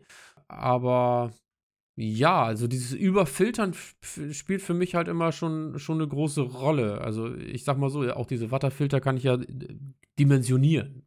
Dementsprechend, also je nachdem, mhm. wie, viel, wie viel Watte setze ich ein, wie dicht ist das Material, also wie viel Mikron Platz habe ich quasi im Endeffekt nachher. Und äh, ich könnte die auch parallel oder in Reihe hintereinander schalten, je nachdem, wie ich, wie ich das ganz gerne so hätte. Hm, da liegt es immer so ein bisschen an der Dosierung. Also ich mache das schon ganz gerne, aber ich bin da, das ist genauso wie beim Abschäumer. Was soll ich da so einen riesen Abschäumer ranklatschen, wenn ich mir damit meine, ne, jetzt kommen wir wieder dazu, du sagst halt, ähm, äh, dass das, ähm, ja, Schwebeteilchen sind, sag ich jetzt mal, so in meiner Sprache. Und für mich ist es dann nachher so das klare Wasser. Und ich muss halt immer gucken, dass ich damit im Rahmen bleibe. Wenn ich das überfiltere, ne, Abschäumerdimensionierung ist da, finde ich, immer ein schönes Beispiel. Und ich komme mit meinen Nährstoffen nachher nicht mehr klar, dann muss ich halt gucken, dass ich das Ganze anpasse. Und ähm, ja, ich glaube, da sind wir beide unterschiedlicher Meinung, so was die ganze Vorfilterung, so nenne ich das ja immer, angeht. Bin ich auch ein Freund davon, mhm. weil ich, wie gesagt, das klare Wasser mag, ähm, aber die ganzen biologischen Prozesse dahinter gar nicht auch so hinterfrage. So ehrlich muss man ja auch mal sein. Also ich mach's, aber ich gucke halt auch immer, dass es im Rahmen ist. Und ich sag mal so, wenn ich das, wenn ich die Watte dann nicht äh, super regelmäßig durchtausche und die vielleicht mal ein bisschen dicht ist und das überschwappt, dann habe ich da auch weniger Bauchschmerzen mit. Also es gibt ja tatsächlich Leute, die sind ja super pingelig. Beim Fließer ist es sowieso der Standard, dass das Material immer sauber durchläuft. Und äh, deine Vermutung war ja auch schon mal, dass es gar nicht nur äh, partikuläre Stoffe sind, die da hängen bleiben, sondern sich auch Bakterienfilme bilden, die dann quasi diese äh, ja, Unreinheiten hervorrufen. Und ähm, ja, ich finde, das. Das ist, kommt noch dazu, ja. Ja, genau. sieht dann immer so aus, ist aber in Wirklichkeit gar nicht so, dass da irgendwie die großen Schwebstoffe zurückgehalten werden. Ähm, auch das finde ich äh, von der Verhältnismäßigkeit muss halt passen, weil man sich das Becken sonst ähm, zu sauber pflegt. So, ne? Das ist dann die, die andere Seite so. Ja. Aber ja. finde ich absolut äh, diskutabel so. Der Punkt beim Flieser ist ja, dass das Verstopfen, also anders, ich fange anders Kann nicht passieren, wenn du, ne, weil das frische Material immer genau, nachrückt. Ja. Wenn dein, wenn dein, deine Watte oder von mir aus deine Filtersocke, die ja auch eine Weile populär waren, wenn die dicht sind, läuft das Wasser einfach dran vorbei oder okay. das Ding läuft einfach über. Richtig. So, genau. und das passiert natürlich mit einem extremen Zustand irgendwann, dass eigentlich gar nichts mehr durch die Watte geht. Dann hättest du sozusagen gar keine Filterleistung mehr. Aber selbst wenn, du es jetzt nicht dazu kommen lässt und du tauschst regelmäßig aus, irgendwann wird wahrscheinlich nicht mehr 100% von dem Wasser durch die Watte durchgehen, sondern wird schon dran vorbeifließen. Einfach weil die halt so mehr und mehr dicht wird. Im Flieser passiert das ja nicht. Das soll da tatsächlich ja auch nicht passieren. Der Wasserstand geht hoch, das regelt den, ne, der, der Pegelschalter schlägt aus, also je nach Modell. Und dann zieht halt im Prinzip das, äh, das Gerät ja wiederum gebrauchte, gebrauchten Fließ auf und du hast wieder neuen, Wasserstand sinkt wieder, alles gut. Also das Verstopfen kann so das, was dran vorbeifließt, ja. passiert ja nicht. Das heißt, die sind ja super effizient. Das muss man aber tatsächlich ja sagen, dass das, was die machen sollen, machen die ja auch richtig, richtig gut. Ja. Überhaupt nichts von der Funktionsweise vom Fließfilter. Es geht mir nur darum zu diskutieren, sind die einfach zu aggressiv? Ne? Ist genau dieses Effizienzniveau für uns, vor allem im Beckenstart, viel zu hoch? Und ja. wir reden jetzt halt auch über so eine Etappe, wo ich grundsätzlich eigentlich sage, wir haben vielleicht noch mal andere Voraussetzung als später. Dass jeder klares Wasser möchte, ist keine Frage. Später soll das Becken tatsächlich schön sauber sein. Nur wenn wir jetzt über eine Beckenentwicklung sprechen, finde ich es eigentlich nicht schlecht, wenn am Anfang ein bisschen Dreck überbleibt. Genau aus diesen Gründen, weil dieser Dreck möglicherweise auch, ne, das sind eben zum Beispiel organische Partikel oder diese kolo organischen kolloidalen Sachen im Wasser, die dabei helfen, Nährstoffe und auch Spurenmetalle zum Beispiel verfügbar zu halten was du tatsächlich eben möglicherweise mit so einer effizienten Filterung verhinderst. Und dann kommen entsprechende Probleme. Also halt diese zwei, drei Monate einfach mal aus, dass dein Technikbecken halt ein bisschen sedimentiert und dass das Wasser vielleicht nicht so super klar ist. Dafür hast du keine Probleme in der Beckenentwicklung, weil das ist auch das, was, was, was Jonas erzählt oder auch im Video gesagt hat. Seine Korallen sind echt alle gut offen. Polypenbild ist sogar sehr gut, weil halt diese ganzen Partikel auch im Wasser sind, die tatsächlich in die Richtung auch irgendwo arbeiten. Hm. Holst du dir das alles raus, steht eine Koralle da, weiß nicht, wo kriegt sie Phosphat her, weil es sofort weg ist. Und er hatte ja gesagt, er macht das mit Fütterung. Und da hast du das gleiche Ding da löst sich Phosphat raus. Du hast aber eben den ganzen Kot der Fische, du hast halt die, äh, den, den Rest vom Futter irgendwo noch im System drin, was wieder in die Richtung wirkt. Weil wie gesagt, Phosphat ist Phosphat. Rein chemisch gesehen ist es exakt 100% dasselbe. Die Frage ist halt nur, warum ist es in einem System ständig nicht nachweisbar und weg? Und in einem anderen System, wie bei ihm zum Beispiel, funktio funktioniert ne? Und ich glaube, dass es einfach damit zusammenhängt, wie aggressiv man eben auch diese Wasseraufbereitung oder besser gesagt diese Filterung irgendwo anschlägt. Ja, ja kann, man, äh, kann man ein bisschen drüber diskutieren. Nur, wie gesagt, ich, wenn jemand nachher eine Aalgründe hat und man hat ständig irgendwie Sedimente im Wasser und man kann die damit minimieren oder rausziehen, ist das alles in Ordnung. Aber das würde ich halt wirklich in dem System erst machen, was soweit eigentlich gut funktioniert und was angelaufen ist. Ich würde das verkauf gerne, jeder kann sich gerne einen Flieser kaufen, aber ich würde ihn halt wirklich in den ersten zwei, drei Monaten im Becken nicht anschließen. Ja. Und wirklich nur gucken, macht eine Abschäumung, vielleicht eine, eine gewisse kleine mechanische Vorfilterung, ist auch überhaupt nicht verboten, nur halt nicht in diesem exzessiven Maße. Ja, nicht diese Extreme, ne? Ja. Genau, genau. Dann, dann saug halt nach, nach vier Wochen oder sechs Wochen dein Technikbecken mal ab, wenn da halt anfängt, irgendwas sich abzulagern. Das ist ja auch ein Filterkonzept irgendwo. Wird er nicht, ja, eigentlich nicht, es wird ja nicht gefiltert, aber sedimentiert da möglicherweise. Das heißt, du hast da auch Zugang. Klar, raussaugen, macht man wieder ein bisschen Wasserwechsel mit, macht mehr Arbeit, als vielleicht eine Filterfließrolle zu wechseln. Aber ich glaube, dass es, äh, dass es am Anfang echt wichtig ist, dass das Becken schon ein gewisses Maß an Dreck auch hat. Und das geht auch ja. in alle möglichen äh, Richtungen, ne? In Richtung Nitrifizierer, überhaupt Bakterien ist die Frage, ne? Haben wir sie, haben wir sie nicht.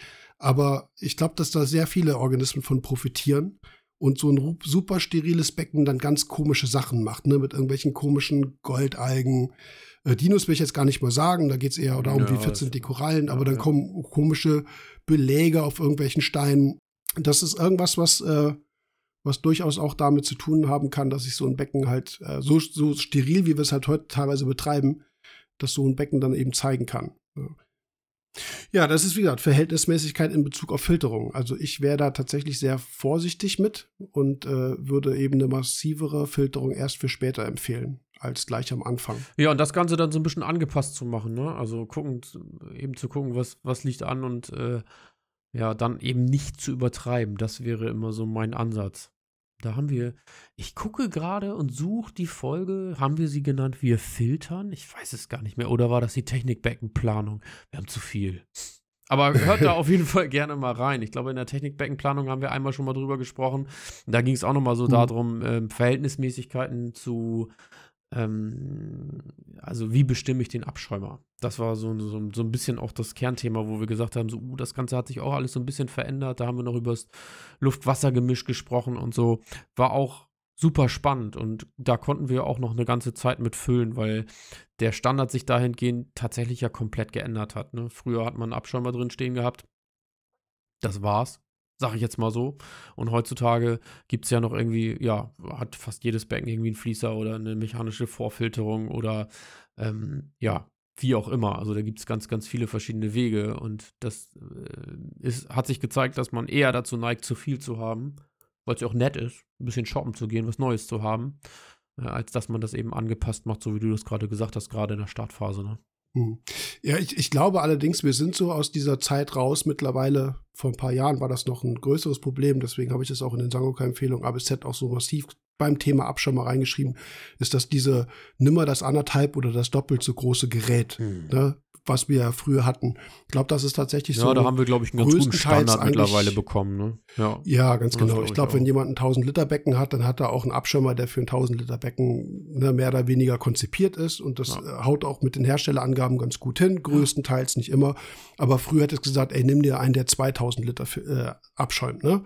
Und damit zeitgleich in dieser Phase, wo wir dann mit Keramiken angefangen hatten, wo wir, wie gesagt, kein Nitratenphosphat mehr hatten, wo es dann absolut überschäumt war, ne? Und dann kamen, wie gesagt, Probleme mit Dinos, aggressive Beleuchtung noch dazu ja, und so genau. weiter. Aber ich glaube, wie gesagt, in Richtung Abschäumer sind wir da normaler geworden. Nur der Flieser hat dann wieder der hat dazu geführt, in der Quantität, ja. in der Häufigkeit auch wieder so Zugelegt, das ja. Thema wieder aufgemacht, so ein bisschen. Ne? Wie gesagt, Startphase. Ich rede jetzt von der Startphase. Ja. Und er hatte gestern oder vorgestern auf Insta einen Post, den habe ich auch in der Story weitergeteilt von einem Kunden, der irgendwie schrieb, er hätte auf sowohl Claude als auch auf mich gehört und hätte sein Flieser mal rausgemacht und wäre jetzt äh, tatsächlich Stimmt, irgendwo, das also das ja, stand das dann nicht mehr so, ja. äh, wäre damit tatsächlich irgendwie so selbstzufrieden. Irgendwie kam ja. auch in den, irgendwo kam auch zu mir dann eine Nachfrage so, hä, was ist los? Was hast du dem gesagt? Ich so, ich, ich weiß nicht, ne? keine Ahnung. Aber es ist halt irgendwas, ich hatte halt immer das Gefühl, am Anfang, als die Flieser kamen, dass dann wirklich die Abschäumung auch in gewisser Maßen drunter gelitten hat. Also wirklich die Schaumbildung. Und damals weiß ich noch, war das Klaus Jansen, der sagte, ja, ja, ist ja auch logisch, weil der Flieser holt ja Sachen raus und der Abschäumer hat weniger zu tun. So kann man tatsächlich argumentieren. Meine Argumentation und die, die, die finde ich in der Praxis immer noch bis heute äh, auch bestätigt ist, dass dem Abschäumer abschäumbare Substanzen fehlen. Und Trübst, also Abgeschäumt wird ja tatsächlich das, was, hatte ich letztes Mal, glaube ich, erzählt, amphifil ist, ne, was sich sozusagen halb in die Luft und halb ins Wasser reinragt und was den Schaum bildet. Aber die Schaumverfestigung hat, glaube ich, auch sehr massiv mit einem gewissen Trübstoffgehalt zu tun. Ne? Das bleibt drin haften, das macht den Schaum noch mal dicker oder fester, wie auch immer. Und wenn das fehlt, wenn das der Flieser vorher rausholt, dann ist der Schaum an sich feuchter. Ne? Das heißt, ich finde, der kollabiert dann halt auch viel schneller und deswegen schäumt der Abschäumer schlechter ab. Also dem fehlen sozusagen gewisse, diese kolloidalen oder so ganz, ganz kleinen partikulären Stoffe, um ein gutes Schaumbild hinzukriegen. So, jetzt ist die Frage, ne, in welche Richtung geht das? Arbeitet der Abschaum jetzt so schlecht, dass sich tatsächlich vielleicht irgendwie Nährstoffe wieder anreichern? Ne, oder kann man es irgendwie ausbalancieren? Ne? Aber ich, wie gesagt, ich werfe das einfach mal so im Raum. Ich fand eigentlich, dass Abschäume ohne Flieser immer besser funktionieren, sichtbar besser funktionieren, als wenn dann ein Flieser davor ist, der auch 100 Prozent äh, ne, im Prinzip mit Wasser be äh, bearbeitet wird. Sozusagen kompletter Ablauf läuft erstmal da durch. Hm. Ich weiß nicht, also es sind, wie gesagt, so viele ein bisschen hypothetische Sachen, die ich jetzt selber auch nicht nachweisen kann, aber du hast halt definitiv Zooplankton wird rausgeholt, es werden halt viele Dinge rausgeholt, die vielleicht eine Koralle fressen würde, die Schwämme fressen würden, rausfiltern würden und so weiter. Und das ist irgendwo so ein Argument, wo ich sage, mir sind die viel zu unspezifisch. Ne, die machen ja einfach, holen ja alles raus. Die fragen mich ja nicht, ist das jetzt gut oder schlecht? und das ist das, was mich stört. Ne? Ja, Würden die äh, nur Sedimente rausholen, würde ich sagen, ja, alles gut. Ne, das tun sie aber nicht. Ne? Sie holen ja auch lebende Sachen raus. Und das ist irgendwas, was ich für die Beckenentwicklung, also zumindest auch in meinem System, wirklich gerne habe, dass man eine hohe Artenvielfalt hat. Und so würdest du eigentlich genau dagegen arbeiten. Ja. Das war der Abschluss dann, oder was? Oder hast du noch einen? Äh, ich hatte noch einen. Oh, dann hau mal raus. Verhält Verhältnismäßigkeit in Bezug auf äh, Wasseranalytik wie gesagt, auch in Bezug auf Beckenstart, ne? Wie oft messe ich, was ist übertrieben, was ist nicht übertrieben? Weil da kommen auch recht viele Einsteiger und Einsteigerinnen Fragen zu mir, die sagen, ja, ich habe jetzt irgendwie angefangen, wie oft muss ich denn wie was messen? Auch so, und geil. dann äh, habe ich schon Leute gehabt, die zum Beispiel dreimal am Tag Phosphat gemessen haben, weil es nicht nachweisbar wurde. So ein bisschen nach dem Motto hier, wer viel misst, misst, misst, oder? Ja, wer viel misst, misst, misst. Ne? Und das, ja. das ist das eine. Äh, da geht's am Anfang sicherlich auch darum, das hatte ich auch schon öfter mal gesagt, ne, du misst dreimal die KH und misst also von derselben Probe und kriegst dreimal ein unterschiedliches Ergebnis, äh, dann macht es durchaus Sinn, weiter zu üben. Ne? Also ja, man kann das haben wir damals auch besprochen. Genau. Also, da haben wir ja einen Podcast, wir messen, da weiß ich auch, dass der so heißt, das müsste irgendwie so in den ersten Folgen sein. Und bei der letzten Frage von der Lisa war, äh, war das ja auch so ein bisschen Thema so, ne? Was, wie darf das abweichen und so und mhm. wie messe ich richtig? Ist ja eigentlich so eher die, die Geschichte dahinter, ne? Ja. Mhm. Ja. Und vom Verhältnis würde ich sagen, KH darf man wirklich am Anfang wirklich gerne jeden Tag messen. Wie gesagt, einerseits möglicherweise, um das zu üben, aber weil es sich auch wirklich, weil die KH sich relativ schnell verändert, mm. super wichtig für die Aquarienentwicklung ist. Ja.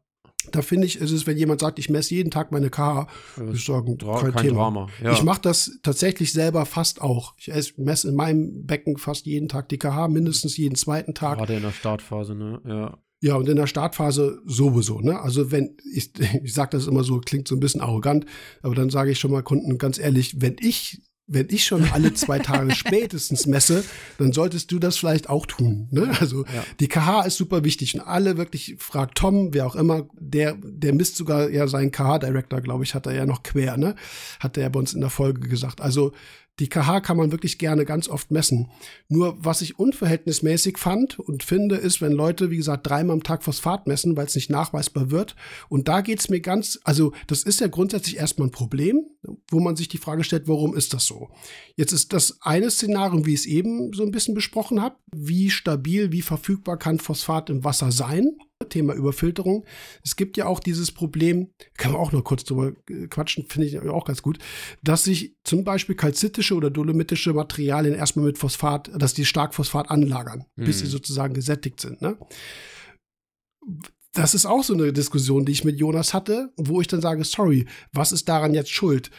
Das Phosphat, was ich da dosiere, was offensichtlich vielleicht nicht so wirkt, wie ich es gerne hätte, oder habe ich einfach ein Material genommen, was besser nicht im Meerwasseraquarium landen würde? Ich würde nämlich die Schuld tatsächlich so einem Material geben. Wenn ich als Hersteller so ein Material auf den Markt bringe, sorry, dann finde ich, habe ich einen Fehler gemacht. Weißt du, was ich meine? Ja, ja, klar, ich weiß, ja, ja Materialien. So, da redet irgendwie keiner drüber, ne?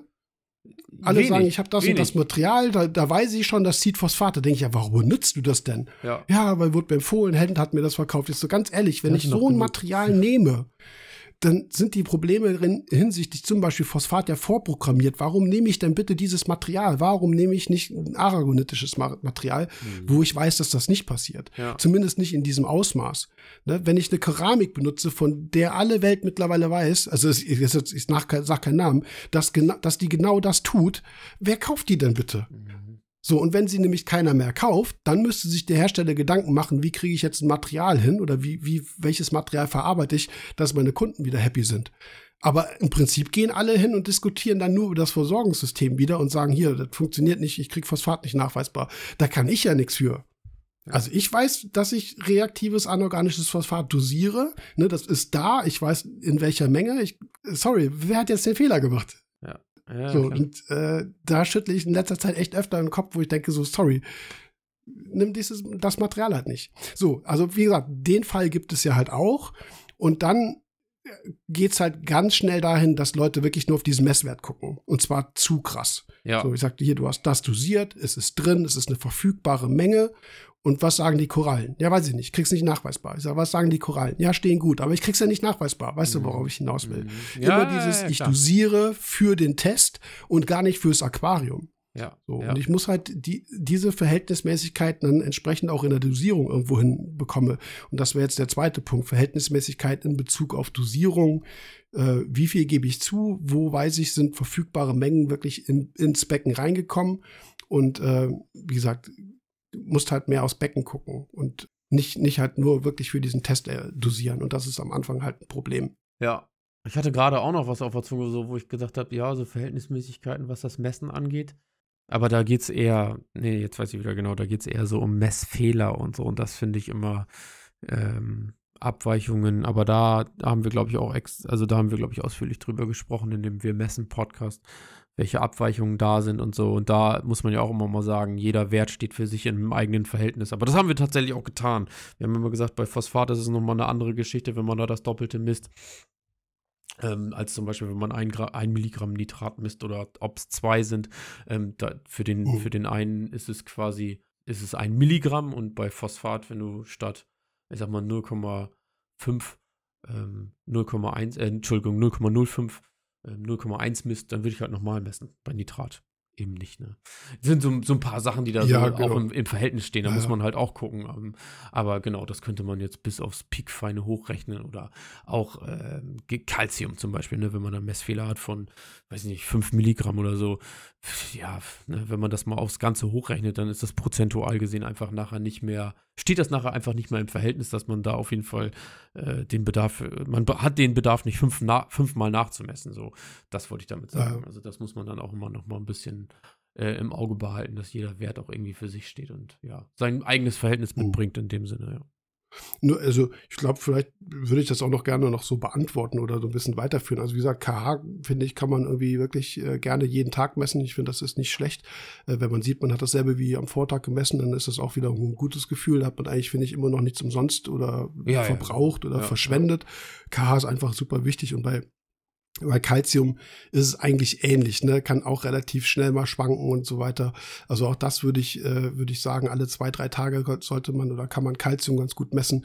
Und ansonsten, wie gesagt, ich finde in der Startphase, wenn man Jetzt Phosphat ist halt, wie gesagt, ein bisschen spezieller. Wenn man aber ein, zweimal die Woche Phosphat und Nitrit und Nitrat misst, ist das eigentlich schon ganz gut. Also ich sage jetzt mal ja, so alle drei, vier Tage ja. oder so. Ne? Ansonsten macht man sich auch wirklich wuschig. Ja, genau. Und äh, dieses, ne, heute habe ich 0,01 und morgen ist es wieder weg und dann bin ich auf 0,015. Da gebe ich dir recht, da sind wir jetzt wieder in diesem Verhältnis, ne, wo ich sage, äh, sorry, ob du jetzt 0,01 oder 0,015 hast, wie du es gerade sagtest, ist ja völlig wurscht. ne? Genau. Du kannst es nachweisen und damit ist gut. So, und da macht man sich, wie gesagt, echt, echt vogelig.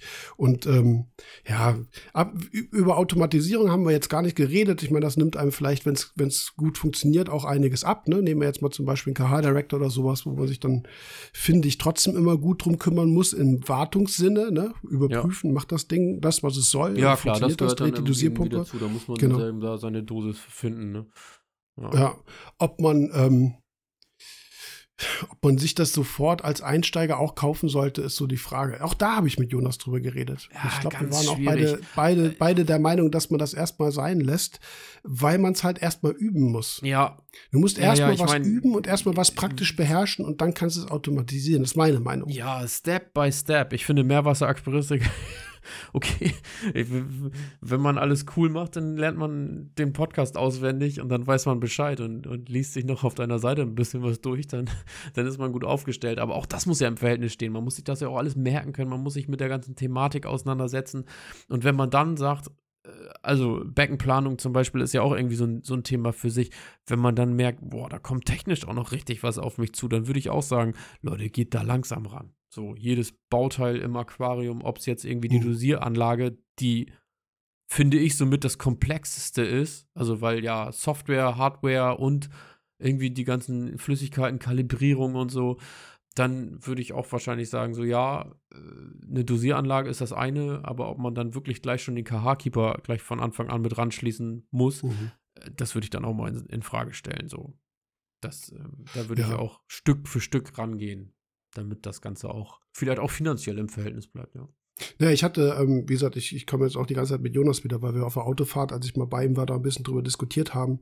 Was er auch sagte, was auch stimmt, ist, wenn du die, wenn du die KH immer dem KH-Director überlässt, hast du auch gar kein Gefühl dafür, nee. wie ja. sich, wie der KH schwankt, ja. wie er sich verbraucht, welchen Einfluss irgendwelche anderen Sachen darauf haben. Okay, das Gerät. So ganz genau. Im, Im Idealfall würde der das alles für dich automatisieren und tatsächlich die KH auch konstant halten, aber du lernst daraus nichts. Ja. Ne? Und wenn das Gerät dann mal ausfällt, dann stehen dann äh, manchmal Leute da und sagen, äh, was mache ich denn jetzt, ne? Oh, jetzt ist die KH irgendwie bei 6,5. Was muss ich denn jetzt dosieren? Ja. Also diese wirklichen Basics, dieses Gefühl auch dazu haben, was ist die KH, was macht die KH, wie verhält er sich, wie dynamisch ist der Parameter und so. Ich finde das schon, das hat, da gebe ich ihm voll recht. Das muss man alles, finde ich, erstmal so ein bisschen auch erlernen. Und deswegen äh, messt die KH von mir aus jeden Tag. Äh, ist überhaupt gar kein Thema. Ja. Ja, so, sonst ähm, habe ich jetzt eigentlich nichts mehr. Ich weiß nicht, gibt es noch so den letzten Punkt? Ich muss dann so irgendwie an heute erinnern. Gibt es eine Verhältnismäßigkeit zum eigenen Bezug zum Becken? Verliert man die irgendwann? Wird man selber, also wir haben ja mal von Betriebsblindheit gesprochen, aber ist das manchmal so, dass man, dass man, ich nehme jetzt uns beide als Beispiel, ne? Ich meine, heute bin ich in die Firma gekommen, du hast gesagt, boah, das Becken steht irgendwie nicht so gut, wo ich gesagt habe, boah, du meckerst aber auf hohem Niveau. Fängt man damit irgendwann an und braucht manchmal so ein bisschen den, den, hatten wir jetzt schon so ein, zwei Mal. Oder wo du gesagt hast, zum Beispiel, äh, wann war es vor, vor zwei, drei Monaten, ICP gezogen und gesagt, boah, eigentlich hätte ich jetzt ganz gerne irgendwie was verbessert und da ist aber nichts. Ja, ich weiß, Verliert was du meinst. man da auch irgendwie so diese Verhältnismäßigkeit und braucht manchmal so diesen externen Eindruck, dass es dann heißt so, nee, ist doch alles gut? Mach dir mal nicht so einen Kopf. Ja, ich habe ich hab das der, äh, bei mir in der Beratung, das, darum ging es ja auch, ne, dass ich mich dabei selber ertappt habe, dass es mir genauso geht wie allen anderen, die hm. mir dann vielleicht schreiben. Äh, uns allen, also ob du das bist oder wer, wer auch immer, ob Michael Alf das damals gewesen ist, wir haben, wir haben alle das Problem, ne, dass wir ja, ja. unser eigenes Verhältnis halt, nicht mehr so richtig ja. herstellen können. Manchmal. Ich, ich kenne nur keine Lösung dafür. Nee. Höchstens andere Becken äh, angucken und merken so, oh, okay, es geht noch schlimmer. Ja. Weiß ich nicht. Also, ja, ist eine schwierige ja, das Sache. Ist, das, ist ein, das ist ein gewisser auch Punkt, ja. so ein bisschen dazu. Also man selber verliert das Verhältnis mhm. zu seinem Becken manchmal. Ja, man, ja, also ich hatte dann zum Beispiel heute zu dir, du, du hast mich dann gefragt, so, warum machst das steht auch gut, warum machst du dir Sorgen? Und ich habe gerade so ein komisches Bauchgefühl und, hab, und, meine Antwort war, naja, Acroporas fliegen halt irgendwann mal um. Ja. Irgendwann, kommst, irgendwann guckst du ins Becken und irgendwie irgendeine schmeißt Gewebe ab. So, das machen Akros ja ganz gerne mal. Und so irgendwie, irgendwie, äh, Muss das, ja deswegen, irgendwann mal passieren. Man hat ja, also das ist halt so ein bisschen der Hintergrund. Äh, nee, also ich habe dann auch nachher nochmal bewusst ins Becken geguckt und ne, Polypen sind da, alles ist gut, ist überhaupt gar keine Auffälligkeiten, aber man hat halt immer vielleicht auch, vielleicht ist es auch irgendwie so eine, so eine gewisse aquaristische Angst, die ich halt tatsächlich dann selber auch habe. Die hat ja jeder, wobei ich da geht. auch nochmal diesen ja. Ansatz, diese Verhältnismäßigkeit total gut finde, zu sagen, um das vielleicht auch abzuschließen, so, wenn 25 Korallen bei euch im Becken total gut stehen und eine nicht dann sollte man sich Gedanken mhm. machen, ob es vielleicht gerade nur der einen schlecht geht und nicht dem ganzen Becken. Und das. Ja, und weißt du, ja, die Standardantwort darauf ist, wenn ich das auch so formuliere, ist dann, ja, es geht dann ja mit einer los. So, und übermorgen ist es die nächste und ja. übermorgen sind es drei auf einmal und dann ist mein Becken platt. Die Angst ist da. Kann ich auch verstehen. Ja, ja, ja. Mhm. Aber es stimmt, das ist ein guter Hinweis, weil das ist auch das, was ich sage. Dann ist es eigentlich in der Regel kein systemisches Problem, weil bei systemischen Problemen hast du links eine mit viel Licht und viel Strömung und rechts eine mit wenig Licht und viel Strömung und weißt du, alle möglichen Kombinationen. Hast du rechts oben eine, links oben eine, in der Mitte eine, die dir umfliegt, dann ist es ein systemisches genau. Problem. Dann, dann hat es in der Regel auch mit dem Wasser zu tun. Ja. Alles andere ist in der Regel ein Standortproblem oder ein Parasiten- respektive Krankheitsproblem. Ja. Das stimmt. Absolut. Das ist eine Verhältnismäßigkeit, wo man sich dann an sich, glaube ich, schon mal ein bisschen mit beruhigen kann. Da gebe ich dir absolut recht. Das ist ein wichtiger und auch guter Punkt.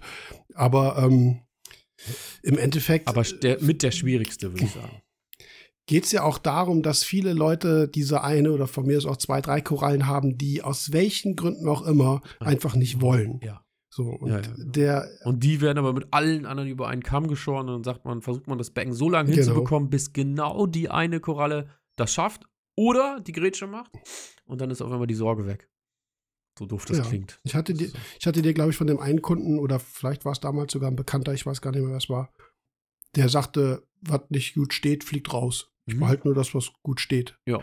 Weil ich habe keine Lust mehr, mich darüber aufzuregen. Ne? 20 Korallen stehen gut und eine schlecht und ich rede die ganze Zeit nur über die eine ja, und mecker rum richtig. und, und beschäftige noch drei Leute mit fest. ECPs und sonst was. Genau. Und irgendwann mal, ich habe da keine Lust mehr, was nicht gut steht. Also was dauerhaft nicht gut steht und ich will, ja, gebe ich halt ab. Ne? Zeitraum XY und derzeit haben sie die Chance genau. und wenn sie es nicht schaffen, dann passen die vielleicht nicht ins ja, Becken. ja. Und das war halt so eine, dann am Ende auch irgendwo so eine rationale Entscheidung, ja, genau, ich auch finde. Radikal, Eigentlich aber, kann man sich ja. das Leben auch schwer machen, ne? wenn ja. du dich immer nur über die eine aufregst, die äh, die Probleme macht.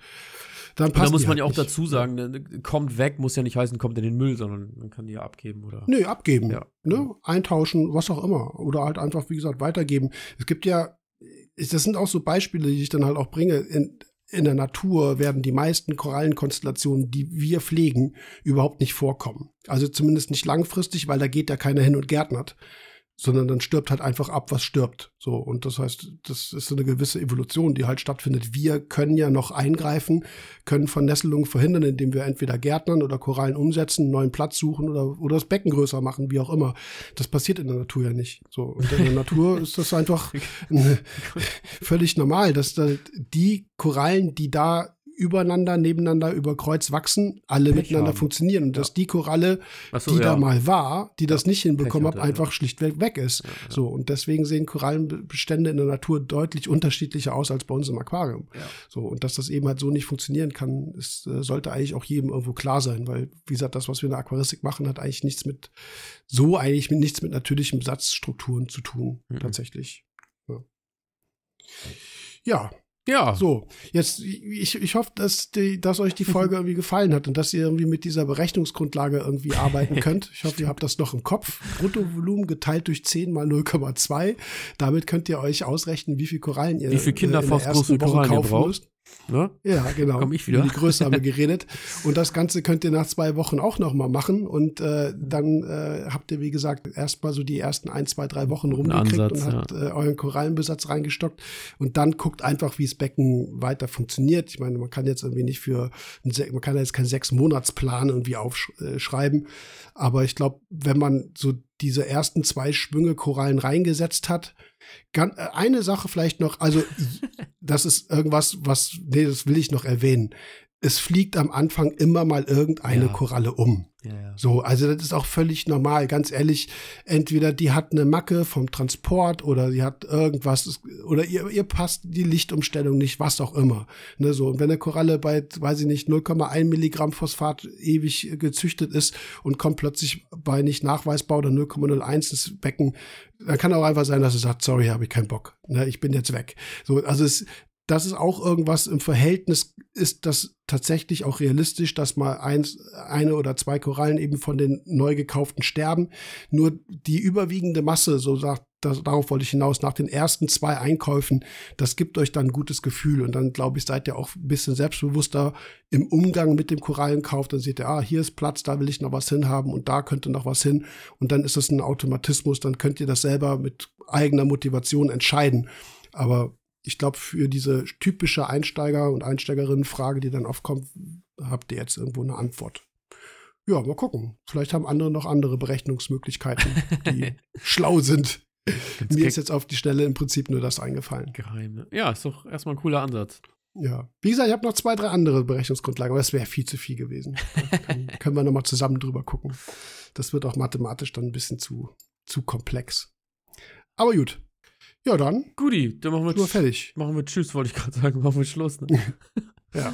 Alles genau. klar. So, vielen Dank fürs Zuhören. Danke, Dominik. Danke. Danke auch so. Und nach Folge 86 kommt irgendwann Folge 87. So ist das? Wenn das genau. so im Verhältnis steht. Bis dahin. Schönen Podcast Freitag. Wir sind raus. Ciao, ciao. Ciao, ciao.